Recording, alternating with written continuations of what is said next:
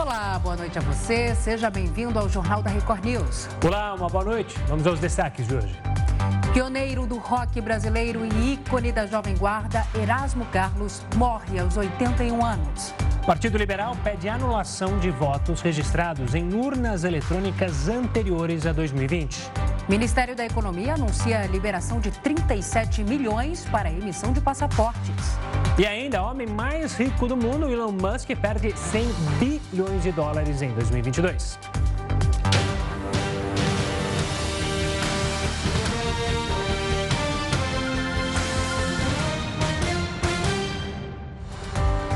O presidente do Tribunal Superior Eleitoral, Alexandre de Moraes, deu um prazo de 24 horas para que o Partido Liberal inclua dados do primeiro turno no relatório que pede a anulação de votos das eleições presidenciais. Quem tem os detalhes para a gente é o repórter Matheus Escavazini, direto de Brasília. Oi, Matheus, boa noite para você. Boa noite, Salsi, Gustavo. Boa noite a todos. É isso mesmo, Salsi. Moraes é, cobrou que o partido, então, apresente dados que envolvam os resultados do primeiro turno das eleições em 24 horas. O ministro afirma que as urnas apontadas foram usadas tanto no primeiro quanto no segundo turno dessas eleições. Portanto, questiona, seria questionar toda a eleição em si e não apenas as eleições presidenciais. O PL elegeu 99 deputados federais e oito senadores no primeiro turno. Na ação, o partido defende que aconteceram falhas irreparáveis que colocam em risco, risco o resultado das eleições. No total, o PL pede na ação a anulação dos votos de mais de 279 mil urnas eletrônicas, que são de modelos anteriores ao ano de 2020. Em setembro, antes da eleição, o partido já tinha tinha lançado uma nota questionando fragilidades no sistema eleitoral. Vamos ouvir um trecho do que disse agora o presidente do PL, Valdemar Costa Neto. É o resultado de estudos elaborados por especialistas graduados em uma das universidades mais respeitadas do mundo e que, no nosso entendimento, deve ser analisado pelos especialistas do TSE de forma que seja assegurada e reguardada a integridade do processo eleitoral, com o único intuito: fortalecer a democracia para fortalecer o Brasil. Pioneiro do rock no Brasil e símbolo do movimento da Jovem Guarda, o cantor Erasmo Carlos morreu aos 81 anos. Ao longo da carreira, ele passou por outros ritmos e realizou grandes parcerias.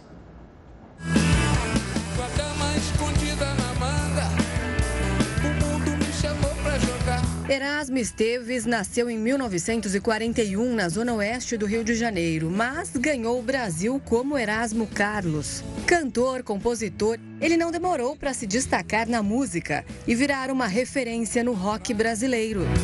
E além de morrer, sofri. Logo após um show de Bill Haley no ginásio do Maracanãzinho, Erasmo se inspirou e resolveu formar os Snakes, composto de dissidentes de outra banda local, os Sputniks. Após algumas gravações, os Snakes acabaram em 1961. Durante esse período, aprendeu a tocar violão com um amigo de infância, Tim Maia. Quatro anos depois, Erasmo lançou carreira solo e virou um dos principais nomes da música brasileira. Foi na década de 70 que o cantor deixou um pouco de lado as raízes e misturou o rock com as tendências da MPB. Com a influência do movimento tropicalista e da música negra americana, o artista lançou grandes álbuns como Carlos Erasmo, Sonhos e Memórias e Pelas Esquinas de Ipanema. Em meio a esses lançamentos, Erasmo casou com a primeira esposa, Sandra Esteves, conhecida como Narinha. A união durou 13 anos e o casal teve três filhos, Leonardo, Gilberto e Alexandre. O cantor voltou a se casar em 2019 com a pedagoga Fernanda Passos. Os anos 80 foram marcados pelo ambicioso projeto Erasmo Convida, com 12 canções em colaboração com diversos artistas como Gal Costa, Gilberto Gil, Tim Maia e, claro, o maior parceiro, Roberto Carlos. Foi com o Rei a música que ficou mais famosa no disco, a regravação de Sentado à Beira do Caminho. Tô sentado à beira de um caminho. Século XXI, o músico realizou trabalhos lembrando os principais pontos da carreira lançou a segunda edição de Erasmo Convida, desta vez com parcerias com Lulu Santos, Marisa Monte, Skank e Los Hermanos. Divulgou uma música em homenagem ao amigo Tim Maia e lançou o disco Rock and Roll, gênero preferido. E teve ainda o álbum O Futuro Pertence à Jovem Guarda, relembrando o movimento que o consagrou. As músicas do Tremendão foram reconhecidas não apenas pelos fãs, mas também por críticos. Preciso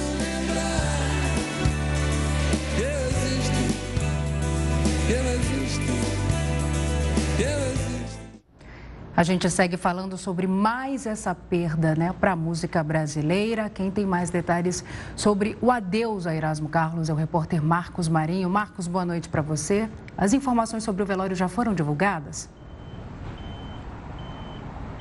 Oi, Salsi, boa noite para você, boa noite para o Gustavo, para todos que nos acompanham aqui na Record News. As informações foram divulgadas sim, a família se pronunciou agora há pouco e anunciou que o velório será restrito às pessoas mais próximas, portanto, os fãs não poderão acompanhar a despedida ao cantor Erasmo Carlos. Os parentes disseram que quem quiser homenagear o cantor, basta ouvir uma música. Os fãs poderão fazer isso. A família alega disse que isso é o que realmente ele gostaria que acontecesse. A melhor forma de homenagear Erasmo Carlos será, portanto, ouvir uma música do cantor. Era isso que ele gostaria, segundo a nota divulgada pela família de Erasmo Carlos, que morreu hoje aqui nesse hospital na Barra da Tijuca, zona oeste do Rio de Janeiro. A saúde de Erasmo Carlos já era debilitada já há algum tempo, era questão de preocupação da família e também dos fãs. No ano passado ele teve Covid-19, ele se recuperou de um câncer no fígado.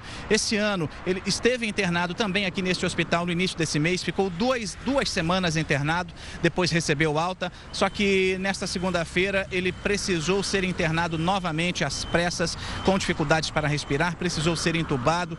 Erasmo Carlos estava com síndrome edemigênica, que é uma doença caracterizada pela retenção de líquido nas, nas partes do corpo, retenção de líquido nos tecidos do corpo. Isso pode ser caracterizado, pode ser provocado por mau funcionamento do coração, mau funcionamento dos rins e também do fígado. Erasmo Carlos deixa um grande legado para a música brasileira. Ele que começou a carreira inspirado no grande ídolo Elvis Presley e ganhou também a amizade de outra majestade da música, o rei Roberto Carlos, que o chamava de amigo de fé irmão camarada. Roberto Carlos se pronunciou agora há pouco nas redes sociais, disse que é fã de Erasmo por tudo, principalmente pela lealdade e pela inteligência desse grande artista que nos deixou justamente no Dia Nacional do Músico. Erasmo, que tinha 81 anos de idade, 60 de carreira, foram mais de 600 músicas gravadas, entre essas mais de 600, cerca de 500 na parceria com Roberto Carlos. O ano de 2022 foi de muito trabalho trabalho para Erasmo. Até o mês de setembro, ele teve diversas apresentações pelo Brasil e já havia programado uma turnê internacional, uma turnê pelos Estados Unidos, passando por diversas partes dos Estados Unidos. Só que essa turnê, infelizmente, precisou ser adiada e agora cancelada por conta de tudo o que aconteceu. Eu volto com vocês, Salsi e Gustavo. Obrigado pelas informações, Marcos. Uma ótima noite. Nas redes sociais não faltaram homenagens ao cantor. Alguns famosos relembraram as parcerias que fizeram com Erasmo. Erasmo Carlos partiu no dia em que é comemorado o Dia do Músico. Perdemos o Tremendão, essa grande estrela da música brasileira, um artista ímpar que atravessou gerações e gerações com muita dignidade, com muita elegância e competência. A esposa, Fernanda, fez uma publicação emocionada na internet. Muita gente também não consegue imaginar como teria sido a vida sem as músicas do Tremendão. Há um mês, o crítico musical Ricardo Cravo Albim conversou com ele em uma emissora de rádio. Um papo que durou mais de uma hora, onde Ricardo fez uma confirmação que deixou Erasmo encabulado. Eu falei: olha, vocês têm uma marca eh, ainda mais importante que Tom Vinícius Ah, é, que isso? Não faça isso. Você quer que eu não durma? Essa parceria começou nessa rua, no bairro da Tijuca, no Rio, quando os dois tinham 20 e poucos anos. Na ocasião, também conheceram Tim Maia. Os três ficaram amigos, mas segundo o próprio Erasmo, naquele dia, ele sentiu que o encontro com Roberto tinha sido especial. Talvez por isso tenha até substituído o sobrenome Esteves por Erasmo Carlos, como uma maneira de homenagear o grande amigo. O cantor deixa uma legião de fãs anônimos e famosos. A cantora Maria Bethânia, que em 1993 gravou um disco inteiro dedicado à obra de Erasmo e Roberto Carlos, homenageou o amigo.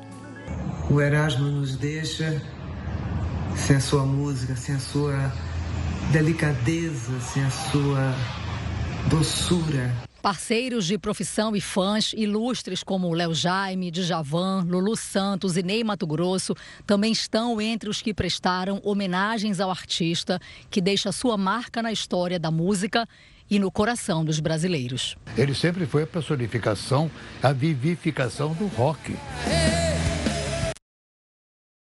Continuamos a falar sobre a carreira de Erasmo Carlos, um dos símbolos da Jovem Guarda. A gente conversa agora com Marcelo de Assis. Ele é crítico e jornalista no ramo musical, além de fazer parte da Academia Latina de Artes e Gravação, como representante do Grammy Latino. Marcelo, boa noite a você. Seja bem-vindo ao JR News. Salsi, é, muito boa noite. Gustavo, muito boa noite. É muito bom estar aqui com vocês novamente. E, e num dia triste, que ano é esse?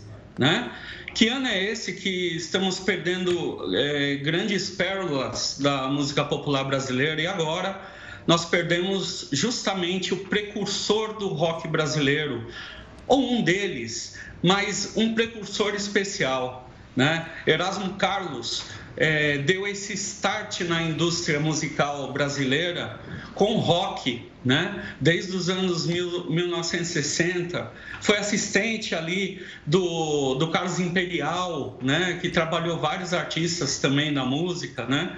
Até o, o momento em que ele encontra o Roberto Carlos durante um show do Maracanãzinho, que era o show de outro astro do rock, o Bill Haley, e agora, é, realmente é um momento muito difícil, né? mas o, a gente pode analisar a carreira do Erasmo Carlos é, com, com grande estrela que ele, com, com a grande estrela que ele foi e a grande contribuição que ele deu para o rock, esse mesmo rock que várias bandas que surgiram depois no cenário nacional seguiram essa orientação do Erasmo, né? Além de ele ser um grande compositor, né? Como foi dito aí na reportagem agora, das 600 é, canções que ele compôs, 500 foram com o Roberto Carlos, né? É, eu me lembro é, uma vez que quando eu li um livro do André Midani, que foi um grande é, empreendedor da indústria fonográfica brasileira e mundial, dizendo que o Erasmo Carlos ele era é, o gênio por trás do Roberto. Né, por causa das suas letras, né? como o próprio Roberto Carlos acabou de dizer, por causa da sua inteligência. Né? E, e o, Roberto, o Erasmo Carlos também sabia cantar o amor, né? ele cantava o amor muito bem. É, existem várias obras no início dos anos 1980 que você vai encontrar o, o Erasmo do, do rock, mas o Erasmo romântico. Né? Que ele fazia aquela ode à mulher, né? Aquela homenagem à figura da mulher, né? A, é, em forma de respeito e de gratidão. E como grande roqueiro que foi, né? A gente também revisita o momento em que ele se apresenta na primeira edição do Rock in Rio, né? Que ali é, estava é, é, credenciada a, a, a carreira dele como um ícone do rock nacional, né? Para um show de mais de 200 mil pessoas em sua primeira edição, era o maior festival é, na época, o maior festival de rock da América Latina. Então, é, com essa perda do Erasmo, a música popular brasileira perde muito. Né? E fica esse grande legado, né? Como foi dito aí na reportagem, né? Da Record News, esse grande legado que ele deixa para as gerações. A gente tem que considerar também é, que o apelo artístico dele, né? O apelo dele no rock nacional estava mais vivo do que nunca, né? Haja visto que há poucos dias ele acabou de receber é, um Grammy Latino uma das maiores premiações do mercado latino e é uma premiação muito difícil de ser conquistada. E ele acabou de gravar um álbum, né, é, dizendo, né, que a, a, a Jovem Guarda é o futuro, né? E, e às vezes dá um. Olhando essa perda dele hoje, a gente fica com aquele gosto de que esse álbum é, foi meio parecia uma despedida, mas não, não foi uma despedida, porque o Erasmo Carlos agora ele é imortal, ele sempre será citado, ele sempre será lembrado pelas centenas de grandes composições que ele criou ao longo de sua carreira artística e principalmente aquelas que estão na voz daquele que foi seu grande companheiro, Roberto Carlos. Marcelo, importante, interessante você falar é, sobre como ele cantava né, o amor. Eu particularmente gosto muito da canção As Canções que você fez para mim. Para mim é incrível essa música, é linda demais. E é importante a gente mencionar também a versatilidade de Erasmo Carlos, né? Ele tinha parcerias aí que iam desde Chico Buarque até Zeca Pagodinho, né? Muito, muito interessante a gente falar sobre isso. É, é uma coisa que hoje, é, essas conexões que ele, que ele criou ao longo da carreira, hoje, quando a gente olha para o mercado musical atual, é muito comum, né, artistas de, de diversos gêneros trabalharem junto. Mas Erasmo já fazia isso né, desde os anos 70, anos 80. Né? Como você disse, Salsi, é, ele trabalhou com outros artistas de outros gêneros. A gente também, nesse momento, acaba lembrando da Gal Costa, né, que nos deixou há pouco tempo, com a, a qual ele trabalhou. Né? E como você disse, o Zeca Pagodinho, entre outros grandes artistas. Então, é, a musicalidade do, do Erasmo, ela, ela, ela fazia essa comunicação com outros gêneros e ele sempre se saiu muito bem em todos esses tipos de trabalho. Há de se considerar também que o seu último álbum ele, ele tem um, um, um apelo também jovem, né? Ele fez um, um álbum para um público jovem também, não para o público que já curtia, é, o, o, no caso a Jovem Guarda, né, no, nos anos 60, 70, não, né? O rock, ele, ele sempre se recicla, né? O rock, ele, ele, ele não morre, ele não envelhece. E foi isso que o Erasmo é, mostrou no último trabalho que ele fez, né? Um trabalho que está nas plataformas digitais e eu gosto sempre de frisar que o maior público das plataformas digitais é, são jovens, né? e eles acabam tendo acesso a esse material rico, né? E, e toda a discografia também do, do nosso Erasmo, né? Que, que partiu hoje, mas que a, aquela aquela atitude do rock que ele tinha no palco desde os anos 60, desde os anos 70, com a Jovem Guarda, flertando com a bossa nova, flertando com o MPB, sempre será é, um norte para as futuras gerações, com certeza. Tá certo, Marcelo. Infelizmente nosso tempo acabou, mas sempre um prazer recebê-lo aqui para ouvir, infelizmente, Obrigado. sobre a morte de Erasmo, mais um que se torna, que vai para a Academia dos Imortais da Música Popular Brasileira. Obrigado, Marcelo. Eu que agradeço, Gustavo, Salsi e toda a audiência aqui da Record News. Obrigada. E o governo anunciou a liberação de 37 milhões de reais para emissão de passaportes. A gente vai falar sobre isso já já aqui no Jornal da Record News. Já estamos de volta. A Anvisa liberou o uso da vacina bivalente da Pfizer contra a Covid-19. A liberação serve para a população acima de 12 anos. A reunião da Anvisa foi convocada após o aumento de casos de Covid-19. As vacinas bivalentes integram a segunda geração de imunizantes contra a doença. As vacinas foram elaboradas para oferecer proteção extra contra a Omicron e as subvariantes do vírus. O Ministério da Economia anunciou a liberação de 37 milhões de reais para que a Polícia Federal volte a emitir passaportes. O retorno do serviço, no entanto, ainda não tem data definida. Na última sexta-feira, a Polícia Federal suspendeu a confecção de novos documentos por falta de verba. Além da liberação, a equipe econômica anunciou um bloqueio adicional de quase 6 bilhões no orçamento deste ano. O corte, segundo o ministro Paulo Guedes, foi necessário para pagar benefícios previdenciários, liberar recursos para a cultura e evitar que os pagamentos ultrapassem o limite do teto de gastos. Pelo menos 19 pontos de bloqueios em rodovias federais e estaduais foram liberados no Mato Grosso. Segundo a Polícia Federal, todas as rodovias do país estão livres de interdições. Segundo o gabinete de crise do governo do estado, os trabalhos começaram durante a manhã. Policiais usaram maquinários para limpar as barreiras feitas para fechar as estradas. O estado do Mato Grosso tem sido um dos principais focos das manifestações dos caminhoneiros. De acordo com a Polícia Rodoviária Federal, todos os pontos de bloqueio do país nesta terça-feira eram no estado do Centro-Oeste. 14 pessoas já foram presas. Com elas foram apreendidos armas e aparelhos celulares que devem ajudar nas investigações para identificar organizadores e financiadores dos atos que bloqueiam as rodovias desde o anúncio do resultado das eleições. Olha só, os Correios colocaram 11 imóveis à venda em vários estados. As licitações acontecem até meados de dezembro. Assunto para ele, Heródoto Barbeiro.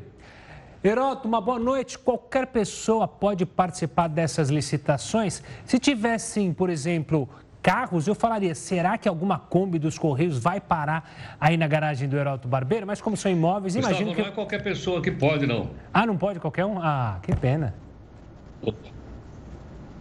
Eu acho que a nossa imagem congelou. Congelou. Estamos, estamos naquela coisa de você fala, eu falo, você fala, eu falo, eu falo, mas acho que agora normalizou, Heroto.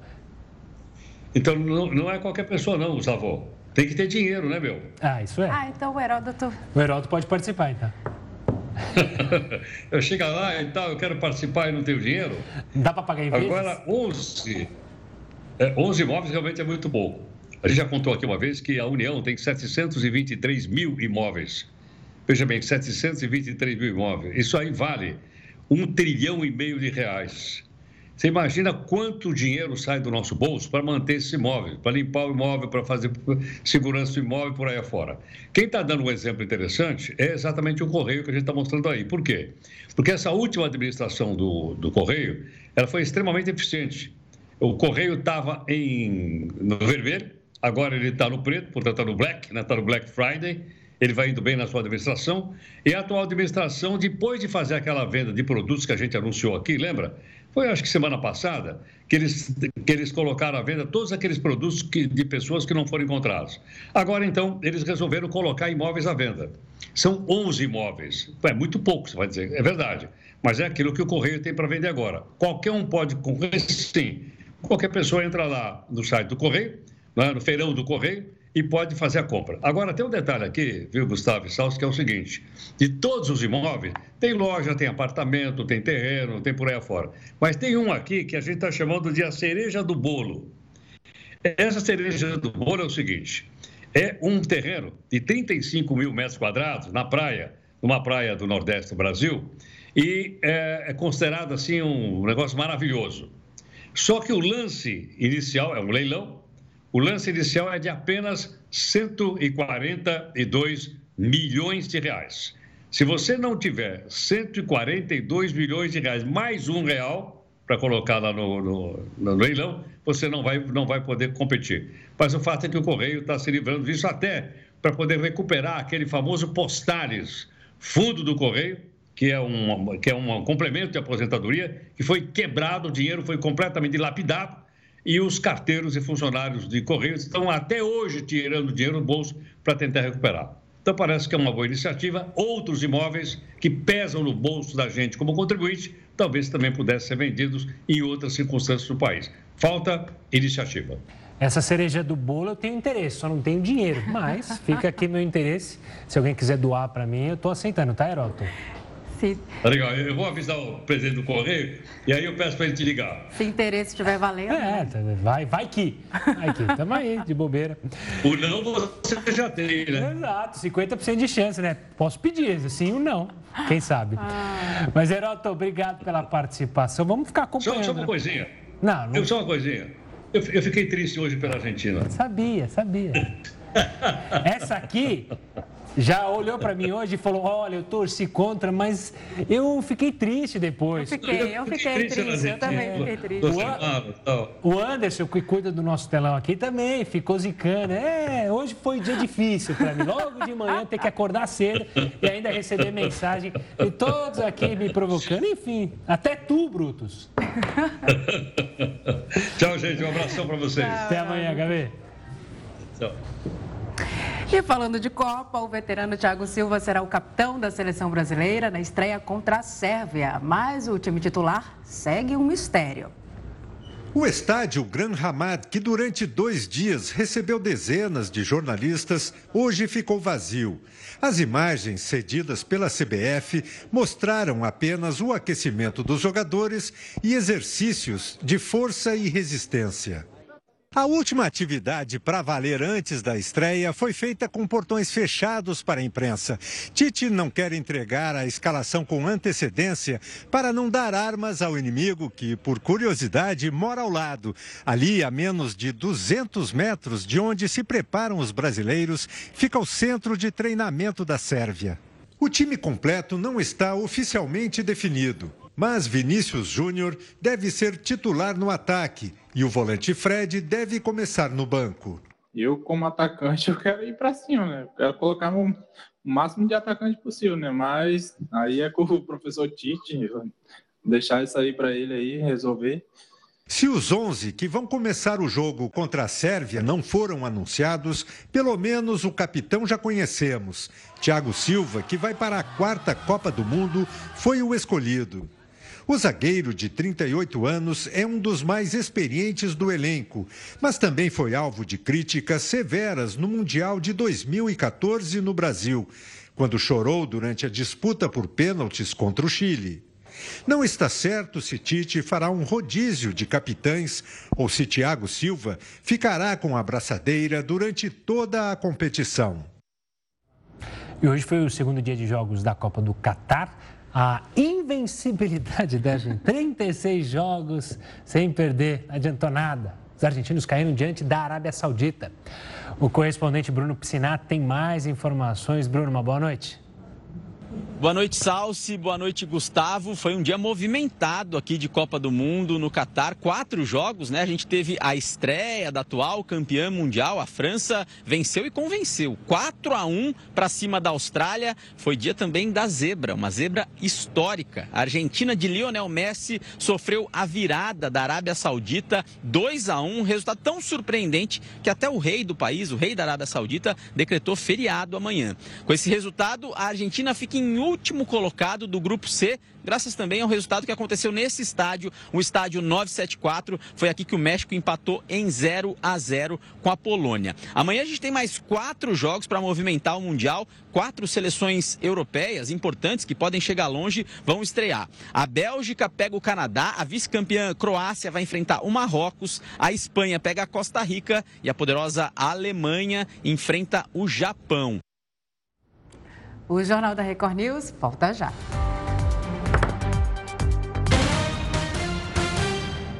O Jornal da Record News já está de volta. Os partidos PSC e Podemos anunciaram uma fusão agora há pouco.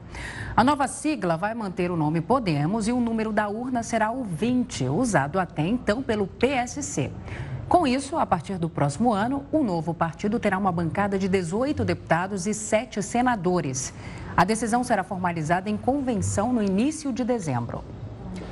Especialistas voltaram a pedir a revogação da lei de alienação parental. A medida não é consenso entre juristas e advogados. O debate sobre a lei de alienação parental voltou a ganhar força nas redes sociais nos últimos dias. Isso por causa da repercussão de um vídeo em que uma menina se recusa a sair do colégio com o pai, investigado por agressão sexual contra a filha. O homem diz que a mãe é quem induz a criança para rejeitá-lo. Ela, eu preciso que você saia, tá? Eu preciso que você saia. A legislação foi criada em 2010 com o objetivo de proteger crianças contra abusos psicológicos causados principalmente pelos pais. O texto traz alguns exemplos de alienação parental, como dificultar o contato da criança com os pais, omitir informações sobre o menor ou fazer campanha de desqualificação do pai ou da mãe. É que estatisticamente a maior quantidade de processos de acusação de alienação parental é feita contra mulheres. Mas alguns especialistas acreditam que a lei faz com que mulheres tenham receio de denunciar abusos sexuais contra os filhos. No início deste mês, peritos da ONU se posicionaram sobre a legislação e pediram a revogação do texto. Para as Nações Unidas, o problema é que, sem a conclusão do processo criminal, o acusado ainda pode manter contato com o menor. Mas a revogação não é consenso entre juristas e advogados. Há quem defenda a manutenção ou apenas alterações na lei. O próprio STF, por unanimidade, manteve a constitucionalidade e arquivou a ação contra a lei de alienação parental no final do ano passado. Qualquer lei, qualquer lei absolutamente, que faça qualquer tipo de proteção e garantia a pessoas vulneráveis, como é o caso da alienação parental, que esteja sujeita à melhoria, é muito bem-vinda sempre. Então a gente pode falar que hoje a lei não tem nenhum defeito, não tem nenhum problema. Olha, ainda sobre esse assunto, a gente conversa agora com Iberê Dias. Ele é juiz da Vara de Infância e Juventude. Iberê, boa noite a você. Seja bem-vindo ao JR News. Olá, boa noite. Boa noite a todo mundo que nos assiste. É um prazer estar aqui. Iberê nada justifica, né? A alienação parental é uma tortura, é, é, um crime que, infelizmente, acontece com muita frequência, né? No mundo todo. Só que a questão é a seguinte: apesar de reconhecida a síndrome de alienação parental, não é considerada uma doença psicológica pela, pela OMS, mas parentes adoecidos adoecem essas crianças. Então, como é que hoje isso funciona? É, essa situação realmente é gravíssima e a gente, infelizmente, é, verifica casos cotidianos é, em que a lei de alienação parental é trazida por uma das partes, né, ou pelo pai ou pela mãe, é, e quando isso acontece, por si só, já há um prejuízo para a criança, porque isso já demonstra que a relação entre pai e mãe está desgastada a ponto de interferir no desenvolvimento da criança. E para nós, quando a gente atua no sistema de proteção de crianças e adolescentes, é, o que mais importa é saber se a criança vai estar tá resguardada. É, eventualmente pode haver litígio entre pai e mãe, eles podem brigar, discutir, é, mas é muito importante que tenham a consciência de que essas discussões que é, podem ocorrer entre os adultos não devem ou tanto quanto possível, ser é, passadas para as crianças. Né? É, elas não devem é, acabar ocasionando efeitos no desenvolvimento da criança. Claro que é uma situação é, complexa, mas os pais devem, tanto quanto possível, tentar separar é, as desavenças, as dificuldades que tenham com outro genitor ou com a genitora uh, em relação a questões com a criança. Cada vez que eles colocam a criança nesse rolo, eles estão inserindo no problema uma pessoa que ainda não tem seus mecanismos de defesa todos bem desenvolvidos, uh, uma pessoa que ainda está em formação, às vezes são crianças em idade muito pequena, né? 3, 4, 5 anos, às vezes a gente vê. Uh, são pessoas no início da sua formação, numa fase extremamente relevante da vida, que é a primeira infância, e isso vai acabar deixando marcas na criança para o resto da vida vida. Né? Então é bem importante que pai e mãe, por mais que tenham desavenças entre si, tenham a consciência de tentar deixar as crianças de fora disso.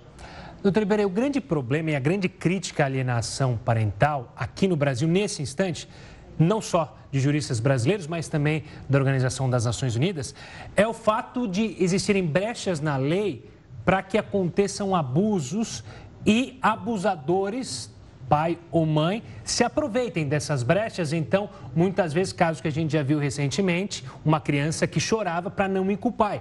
Por quê? Porque o processo que a mãe tinha instaurado contra o abuso do pai tinha e ainda ia demorar para ser julgado enquanto ele entrou com uma medida de alienação parental. De fato, há essas brechas e como trabalhar com essas brechas? Como que o juiz, assim como o senhor da vara da infância, tem que ficar atento para que essa alienação parental, na verdade, não seja um uso de um abusador? Essa é a maior dificuldade que a gente percebe na aplicação da lei. Né? Quando a lei entrou em vigor em 2010, ela já tem, portanto, pouco mais de 12 anos, é, ela veio como uma medida para tentar resguardar as crianças dessas questões todas envolvendo pai e mãe. Né? Mas o que se percebeu ao longo do tempo é que, e isso foi mencionado na matéria, é que invariavelmente a alienação parental acaba sendo usada é, em número muito mais expressivo contra a mulher. Né? Normalmente, é, a acusação é de que a mulher é a pessoa que provoca alienação parental. É, e nesses casos, isso acaba tendo o efeito de fazer com que é, a mulher também se sinta é, enfraquecida para apontar eventuais questões, eventuais práticas do pai. É claro que também acontece o contrário, né? A alienação parental é, praticada pelo pai, a alegação da mãe de alienação parental praticada pelo pai, mas é muito mais comum a gente ver nos fóruns é, realmente a alienação se alegada contra a mãe. Então existe aí também uma questão de gênero é, envolvida nisso. A lei traz mecanismos para a gente resguardar a criança. O problema é que a lei acaba tendo uma extensão que dificulta fechar todas as brechas que possam existir é, para evitar que ela seja trazida no processo como uma forma de continuar uh, instigando e prejudicando a situação do outro genitor, né, do pai ou da mãe. É, então, é, aparentemente, realmente, quando, quando se reclama da lei de alienação parental, é porque se verificou ao longo desses 12 anos que ela acabou, embora tivesse uma intenção louvável no começo, quando ela foi aprovada, que ela acabou sendo usada muito mais para fomentar essa guerra entre pai e mãe, isso acaba sendo muito prejudicial para a criança, do que para proteger a criança, no fim das contas, que era o objetivo final da lei lei. Né? Por isso, é, esse clamor, esse desejo de, de revogação da lei. A lei é constitucional, isso é bem importante, o Supremo já afirmou que a lei é constitucional, não se está debatendo a constitucionalidade da lei. A questão é saber se é razoável manter a lei em vigor e continuar viabilizando a aplicação dessa lei, ou se é, é mais é, importante para as crianças que essa lei seja revogada e que a gente use os mecanismos de proteção que já existem no Estatuto da Criança e do Adolescente. Doutor, é de extrema importância levar em consideração é, o depoimento dessas crianças também, né? Agora, é, como fazer isso, dependendo da idade né, dessas, dessas vítimas?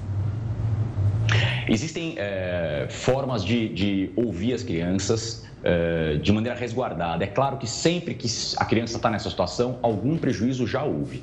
Né? Então, é, é uma questão de tentar reduzir os prejuízos que essa criança possa vir a sofrer. Então, é, existe uma lei que trata de uma forma de ouvir crianças é, protegendo, né? tentando resguardar a criança. Então, a criança vai ser ouvida, não vai ser numa sala de fórum é, com alguém de terno e gravata, que é um ambiente opressor para a criança. Né? Normalmente, vai ser numa sala, um ambiente mais lúdico, uma sala mais propícia para crianças. Ela vai ser ouvida por uma psicóloga, embora todo mundo na sala esteja escutando também a criança. Né? Tem uma câmera ali filmando e e, captando o áudio da conversa que está tendo entre a psicóloga e a criança, é, mas essa criança é ouvida de forma resguardada.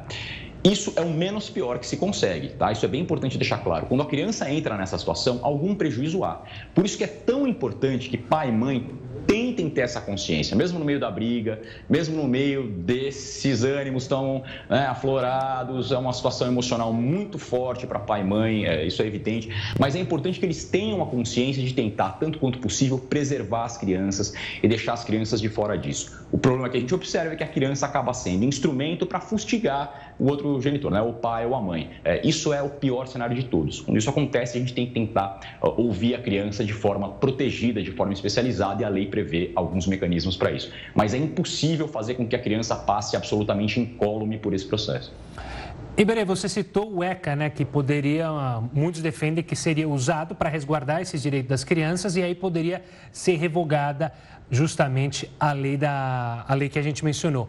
Quais seriam esses, é, esses, essas opções essas, é, que tem no ECA que poderiam ser usados? E como não é revogada a lei, é possível que o magistrado pese os dois para tomar uma decisão? Sem dúvida, é possível. É, isso comumente é feito. A questão é que a lei de alienação parental é uma lei que está em vigor. Então, é, também é impossível que magistrados e magistradas deixem de aplicar a lei, simplesmente dizendo, né, é uma situação complexa, porque a lei está em vigor, a gente não pode apenas deixar de aplicar a lei. É, o Estatuto da Criança e do Adolescente, assim como o Código Civil também, já prevê os direitos e os deveres de pais e mães. Né? É, e tudo tem relação, para a gente não usar o juridiquês aqui, para tentar usar uma linguagem mais clara, tudo tem relação com tentar promover o desenvolvimento da criança da forma mais saudável para a criança. No fim das contas, tudo que importa é o bem-estar da criança nesses processos.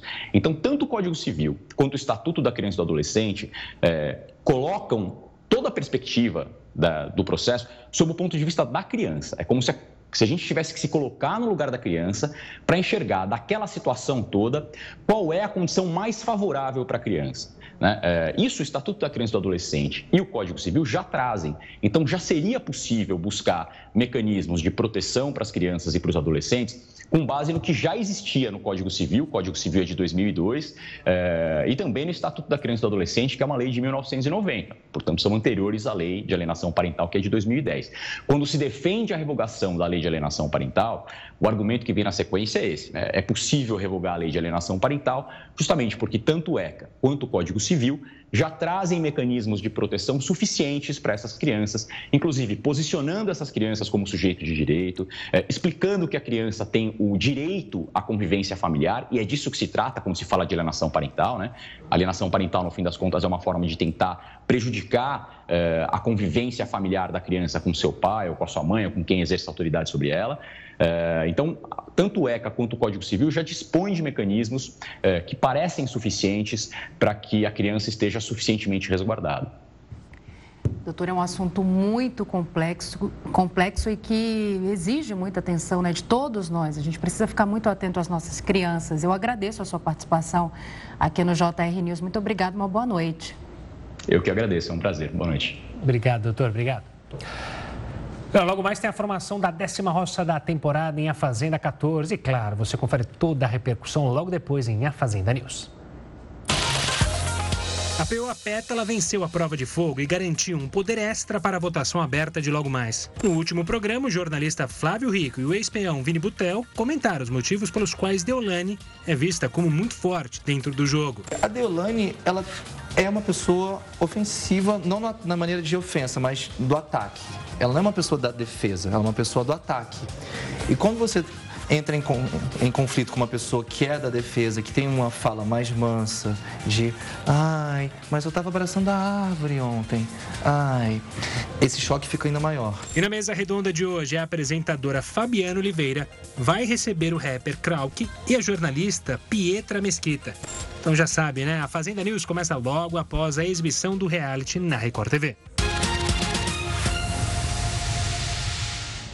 O bilionário Elon Musk perdeu 100 bilhões de dólares neste ano. Só nesta segunda-feira, Musk viu o patrimônio líquido perder mais de 8 bilhões de dólares.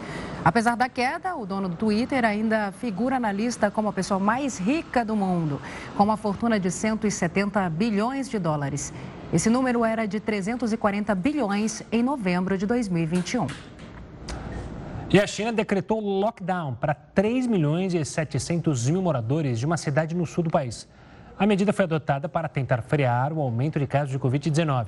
O confinamento vale por cinco dias. O transporte público foi suspenso e escolas e universidades estão fechadas. Na capital Pequim, a população realiza testes em massa. Desde o fim de semana, três pacientes morreram no país que não registrava óbitos pela doença desde maio. O atacante Cristiano Ronaldo não é mais jogador do Manchester United. O Jornal da Record News volta já. Estamos de volta para falar que a Justiça Federal realizou hoje a primeira audiência do processo criminal que investiga a morte de Genivaldo de Jesus Santos. Três policiais rodoviários federais são acusados de participarem da abordagem. Genivaldo morreu após ter sido trancado no porta-malas de uma viatura da PRF e submetido à inalação de gás lacrimogênio. De acordo com a Justiça Federal, até a próxima quinta-feira, 40 testemunhas de acusação e defesa serão ouvidas. Os três policiais deixaram o presídio para acompanhar as audiências de forma remota na sede da Justiça Federal em Aracaju. O caso aconteceu em maio deste ano. A maioria das vítimas do terremoto que atingiu a Indonésia é formada por crianças. A informação foi confirmada pelo governo do país. O balanço oficial ainda não registra quantas vítimas são menores de idade, mas um dos locais mais prejudicados era uma área com escolas e os estudantes estavam em aula no momento do tremor. O terremoto de magnitude 5,6 deixou 268 mortos. Ainda existem pelo menos 151 desaparecidos. O Tribunal de Justiça de São Paulo suspendeu o julgamento dos policiais militares condenados pelo massacre do Carandiru. A suspensão aconteceu depois que três desembargadores não votaram o último recurso da defesa que faltava ser julgado, o que pede a redução da pena. O Tribunal de Justiça não informou quando a próxima sessão vai ocorrer. Existe a possibilidade de que a data seja apenas em 2023. O massacre do Carandiru aconteceu em outubro de 1992, quando 111 presos foram mortos em uma invasão da polícia, que entrou na casa de detenção para conter uma rebelião no pavilhão 9. A hora de um trabalhador negro vale bem menos que a de um branco, é o que mostra o último levantamento divulgado pelo IBGE. Entre abril e junho de 2012, trabalhadores pretos recebiam 42,8% a menos do que brancos por uma hora de trabalho. Depois de uma década, esses números praticamente não mudaram e no segundo semestre deste ano, a disparidade de salários chegou a 40%. No caso dos pardos, a diferença é um pouco menor, de 38%.